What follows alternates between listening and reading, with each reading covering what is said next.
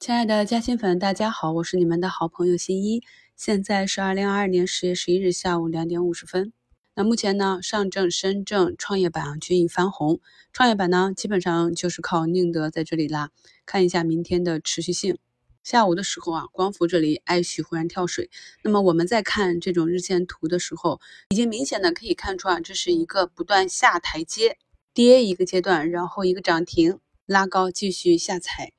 每一波的低点更低啊，那么我们对着平台去做测试的时候，一定要注意啊，如果股价跌破这个支撑平台，那么向下的空间反而是比较大的。这就是我们平常讲的，如果是在做下跌中的超跌反弹，一定要带好测试止损出局的那个指标。在看长做短的操作里，我们呢尤其要重视啊这个缺口。那么股价下方有一个向上跳空的缺口支撑，短期呢就是多头占优啊。而目前呢，市场上很多个股都是有向下跳空的缺口，这样就要注意，在没有出现止跌企稳的迹象之前，短期呢不好预测股价的低点。那么如果形成了一波反弹，通常呢会以上方跳空缺口为一个重压力区，所以呢我们在买入开仓之前要想好自己每一笔操作这样一个预期收益、股价上涨的位置，都可以以这些指标来作为参考。最近的行情呢，主要是受美国的芯片法案影响。午评的时候已经跟大家去分析过了啊。那么昨天冲高回落的中芯国际呢，目前呢是补跌两个点啊。而前期的板块小龙头天越先进啊上涨五个点，中软也是红盘啊。华大九天、广利威这些 EDA 概念、晶圆衬底概念啊，今天是逆势翻红的。重灾区呢还是在已经被实锤啊列入实体名单的像北方华创以及涉及美籍高管啊像中微这样的公司。这种情况呢也是我们之前。没有遇见过的，所以呢，后续还要去关注这份法案究竟如何落地啊？是呼声大雨点小呢，还是严格执行？同时呢，也看一下公司方面有什么样的应对公告。医药这里啊，虽然整体是一个调整的状态，但是在早评里就跟大家讲了，已经是逆势上涨了一周了，所以这里调整也是非常正常的。可以看到。整体呢，板块还是一个低开高走，像翔宇药业、龙金药业、迈瑞医疗、荣尚医疗、大博医疗、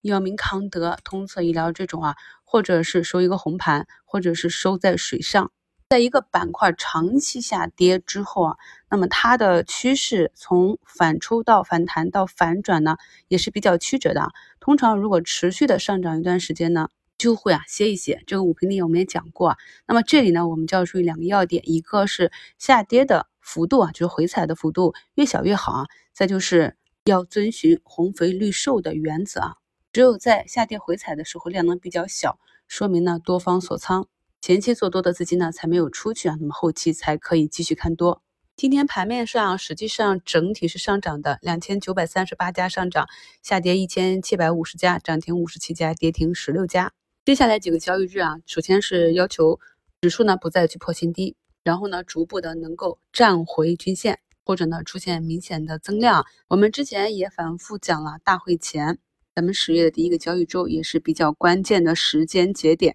所以呢大家可能还要再耐心的等待几天，或者说熬几天啊。那么具体的像科创板今天还是一个下跌的状态，也是一个重灾区啊。九月份呢国家也是。发布啊，推进科创板做市商制度，在十一回来的一周展望里啊，也给大家分析了。那么节前发的这几个科创板 ETF 啊，他们可能会选择入场的时间节点啊，老股民应该有印象。那么通常咱们神秘力量入市，或者呢有什么资金要建仓，那么这一次呢，诸如是做市商制度如果推行啊，那么券商呢也是要进场去拿一些筹码的。那么这也不难解释为什么近期啊科创板科技股跌得这么惨，却看不到什么特别的护盘行动啊，不仅让人遐想是不是又有这方面的原因。我们在股市里经历的多了，对于一些新闻和公告的解读呢，就会慢慢的形成自己独有的意见。不管是利好还是利空，最终呢都要